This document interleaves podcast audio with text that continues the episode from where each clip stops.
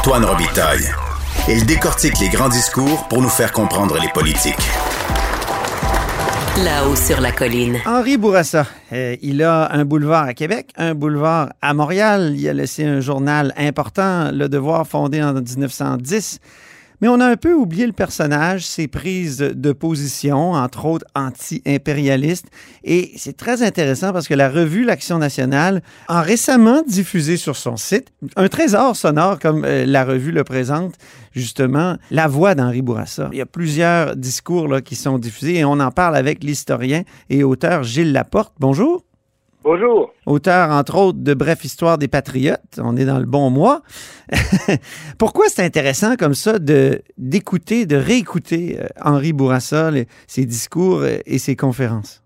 Mais oui, justement, comme tu le disais, un type dont on savait, on savait tout, on pensait tout savoir. Henri Bourassa, la question était réglée, euh, le devoir, la lutte contre la conscription, la lutte pour les droits des francophones hors Québec, notamment contre le règlement 17 en Ontario, mais démodé avant même de mourir parce que d'autres plus jeunes, comme Lionel Groux, comme André Laurando, vont plutôt se tourner vers un nationalisme québécois à l'encontre du nationalisme biculturel, pourrions-nous dire, d'Henri Bourassa, si bien que le type, euh, il, disparaît euh, peu à peu de l'histoire. On se souvenait aussi d'Henri Bourassa euh, de ses discours enflammés. On le présente toujours comme un grand orateur, après tout petit-fils de Louis-Joseph Papineau, enflammé. Et on avait bel et bien quelques extraits, là, de, notamment de son discours au marché Saint-Jacques, mais c'était la voix chevrotante, un peu trop emphatique. Et là, c'est le choc. Euh, je vous le dis, euh, depuis ce matin, j'écoute ça. Ça a été trois heures en, emballantes parce que je découvre un nouvel Henri Bourassa. Ah oui. D'abord, Absolument. Euh, L'Action nationale, euh, c'est pas un euphémisme. Là. on a une autre personne. D'abord, rappelons que l'enregistrement était fait à son insu. Euh, donc, on a droit à quelqu'un de beaucoup plus naturel, spontané, qui interagit avec son public, fait preuve d'un humour, euh, ma foi, assez grand. Là. Il a interagi avec les gens, il a un ton de la confidence, et c'est surtout, euh, dans les dernières années de sa mort, on parle de deux discours de 1942 et de 1944, mm-hmm. c'est le c'est le testament, en somme, c'est le bilan de sa vie. On pourrait dire qu'il revient, beaucoup sur des épisodes qu'il a lui-même vécu. Pensez-y. Il rapporte notamment qu'il était le passager d'un des tout derniers trains qui traversait la frontière entre l'Allemagne et la France à la veille de la guerre de, août 1914. Mhm. Alors, euh, il raconte son voyage, comment il a contacté des gens en Grande-Bretagne et tout le reste. Et là, on découvre donc un ton plus familier, plus chaleureux, foncièrement plus agréable. Et aussi, on voit l'ampleur de ces combats. On s'aperçoit que, euh, oui, bien sûr, il garde un œil sur la situation au Québec et au Canada, mais il est tout aussi attentif à la scène internationale. Il analyse le système linguistique en Suisse, s'intéresse au système des écoles bilingues au pays de Galles, ah oui. beaucoup sur le cas de l'Irlande, mhm. et même il voue une admiration, dit-il, à, à Gandhi pour sa lutte pacifique en Inde. Et il rencontre Churchill? Oui, à plusieurs occasions et surtout, il se met, il, limite d'ailleurs, il limite. Si vous dire comment c'est vraiment agréable à écouter, euh, ton, euh, ton très familier où il écrit Churchill tentant d'extorquer de l'argent au Canada afin de financer des dreadnoughts, la construction de cuirassés pour combattre l'Allemagne. Alors c'est la force de ces discours chaleureux, intimiste, mais aussi l'ampleur de ses vues. On s'aperçoit qu'il dénonce, en fin de compte, l'impérialisme britannique. Il mhm. présente l'Empire, en somme, essentiellement comme assoiffé de richesse, souhaitant servir partout les minorités, euh, pas seulement catholiques ou francophones. Il se penche sur le cas de plusieurs communautés qui ont vécu le même sort que le Québec. En somme, on découvre un, un humaniste. Euh, il y, a un aspect autobiographique à un des enregistrements. Absolument. Alors, les deux sont sur le ton intimiste. On est étonné. Il rapporte notamment son voyage. Là, il est allé à Pau pour un séminaire catholique, puis il a fait un, détour par la Suisse. Il a séjourné plusieurs semaines en Grande-Bretagne, où il, il va, il assiste au débat à la Chambre des communes à l'époque de la loi sur la flotte britannique.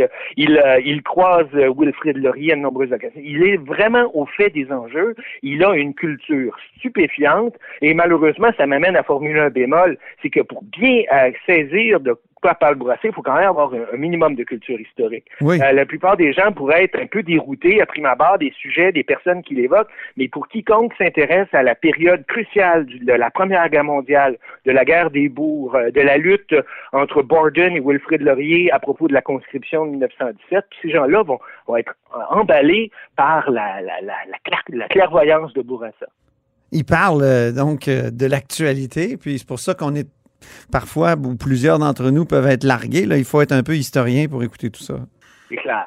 C'est clair, mais en revanche, euh, c'est l'occasion de renouer avec un gars qui a une aisance à s'exprimer en public, une familiarité avec des enjeux parfois complexes, puis un certain talent pour les rendre accessibles à, la population. Là, il provoque régulièrement des éclats de rire dans la foule, là, quand il fait des bonnes blagues sur l'accent de Churchill ou bien qu'il imite Robert Borden en train de, de décrier contre les Canadiens français. C'est vraiment absolument euh, exquis. Présentez-nous l'extrait qu'on va écouter, Gilles. C'est un, extrait où il parle justement de son passage à Londres, un de ses passages à Londres. Alors, on est en train de débattre du débat euh, du projet de loi sur la marine britannique contre la marine euh, allemande. Et euh, Bourassa, effectivement, souligne un fait avéré, c'est que le roi d'Angleterre à l'époque, Édouard VII, est un d'origine lui-même allemande. Alors, l'ironie, c'est le fait que le, Québec, le Canada a un roi allemand à Londres et à Berlin. Et surtout, il, il en profite pour dire combien tout compte fait, les libertés britanniques que les Britanniques chérissent chez eux, euh, ils ne les partagent pas avec leurs colonies et, c'est assez troublant. Alors on l'écoute, c'est Henri Bourassa en 1944. Pas de manifestation dans la foule encore. Quel besoin avons-nous d'une place? Es-tu un bonhomme, un grand bourgeois, évidemment, une figure plus bourgeoise que Remarquez, je suis pas un quartier ouvrier, c'est pas un quartier, c'est un quartier de petite bourgeoisie plein cœur de Londres, entre Westminster puis la, cité. Un grand bonhomme qui dit, ben, il dit, pour nous défendre, nous défendre, défendre contre qui? Contre l'Allemagne. Pourquoi nous défendre contre l'Allemagne?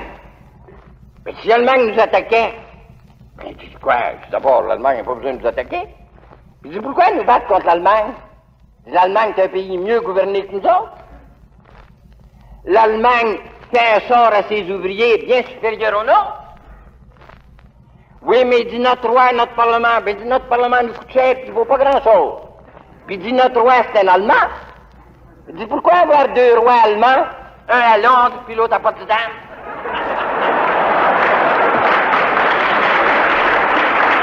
Remarquez, il y avait là deux ou trois hommes de police, vous savez, les fameux London Policemen. Écoutez ça, personne n'a branché. Voyez-vous la scène à Toronto, à Ottawa ou même à Montréal? C'est là encore une fois que j'ai appris à apprécier la liberté britannique en Angleterre. Mais pas la fausse liberté britannique, ou plutôt pas la tyrannie déguisée qu'on appelle liberté britannique en Irlande, au Canada, en Inde ou ailleurs. Quand nous aurons la liberté britannique comme en Angleterre, il y aura moyen de s'entendre. Alors, Gilles, il dit, quand on aura la liberté britannique comme en Angleterre, il y aura moyen de s'entendre. Expliquez-nous. Ben, ça, peut avoir l'air anodin de dire ça comme si c'était un vieux souvenir, mais quand il prononce ces paroles, on est en pleine deuxième guerre mondiale, une nouvelle guerre contre l'Allemagne. Donc, ça donne un caractère profondément tragique lorsqu'il montre combien les Britanniques qui nous demandent à nouveau d'aller nous battre pour elle en Europe euh, et puis euh, écrasent nos droits. Là, c'est quand même celui qui a déjà dit pourquoi irons-nous nous battre en Europe alors que des Prussiens écrasent des francophones en Ontario? Alors, euh, dans ah le contexte de 1944, euh, rappeler les souvenirs pénibles de 1914, c'est pas anodin. Et effectivement, son deuxième discours porte tout entier, lui, sur le fameux vote du plébiscite de 1942, où, il, euh, où on nous demande d'écraser, d'oublier une promesse faite au, au, Québec de ne pas imposer la conscription pour qu'on puisse forcer des Québécois à aller se battre sur le front. Alors, évidemment, Bourassa est le principal ténor. C'est pour ça qu'il a derrière lui toute la jeunesse à ce moment-là, ce qui était la jeunesse de l'époque, là, mm-hmm. le jeune euh, Jean Drapeau, futur maire de Montréal, André Laurando euh, et tout le groupe du Bloc populaire qui lutte férocement contre la conscription. Alors, euh, évidemment, Bourassa reprend du galon, c'est le héros de, cette jeunesse pacifiste et il fait un discours transcendant justement de pacifisme où il montre combien on ne doit pas se laisser leurrer par le, capitalisme, les puissances d'argent qui souhaitent que nous allions nous battre pour elles à nouveau, sacrifions nos, nos vies euh, pour une cause qui ne nous concerne pas.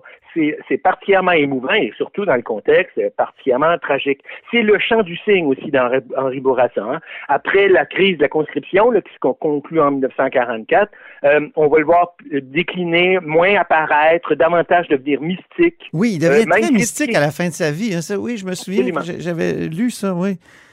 Et ça va amener sa rupture avec les jeunes nationalistes. Il prendra pas le virage de Lionel Groux, d'André Laurando, en somme de Gérard Fillon, des, de ceux qui, euh, qui souhaitent moderniser le Québec et d'oublier le rêve d'un Canada biculturel et bilingue que caressait tant Henri Bourassa. On peut dire que c'est Pierre Elliott Trudeau qui a poursuivi ce rêve-là? Non, non. En fait, je pourrais dire que la branche Henri Bourassa, c'est ça qui le rend difficile à comprendre pour des plus jeunes aujourd'hui. On préfère dire, bon, c'est le fondateur du, du, du devoir ou passons à autre chose, parce que il on peut dire que cette branche-là est éteinte. Euh, il, elle était, euh, elle a peut-être été poursuivie par euh, le père de Stéphane Sion. Suivi cette idée-là. Léon Dion, le, père de, Voilà, voilà, voilà. une femme comme Solange Chaput-Roland, oui. Euh, des, euh, euh, des, des, des, Québécois de bonne foi qui ont cru au Canada, mais qui ont toujours eu, d'abord et avant tout, à cœur la, la survie de la culture franco-catholique. Et, et ça, cette branche-là est à peu près aujourd'hui disparue. Pourquoi, selon vous?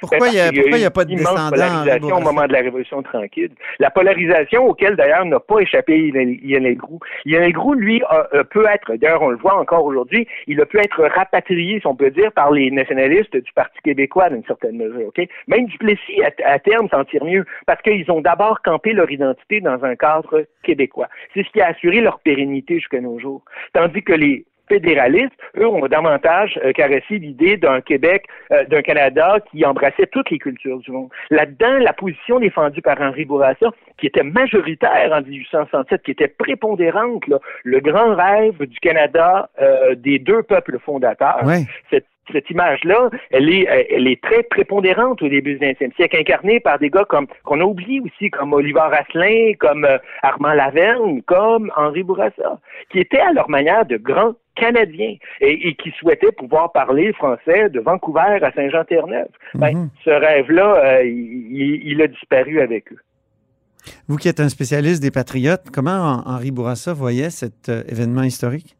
Très ambivalent parce qu'il est quand même lié par Papineau. Et à chaque fois qu'il se présentait en public, on lui rappelait qu'il était tout de même le petit-fils de Louis-Joseph Papineau et le fils de Napoléon Bourassa, euh, un grand patriote aussi de l'Acadie, Brin-Saint-Jean. Bref, euh, il venait de la cuisse de Jupiter. Mais euh, il a Napoléon Bourassa, le grand peintre.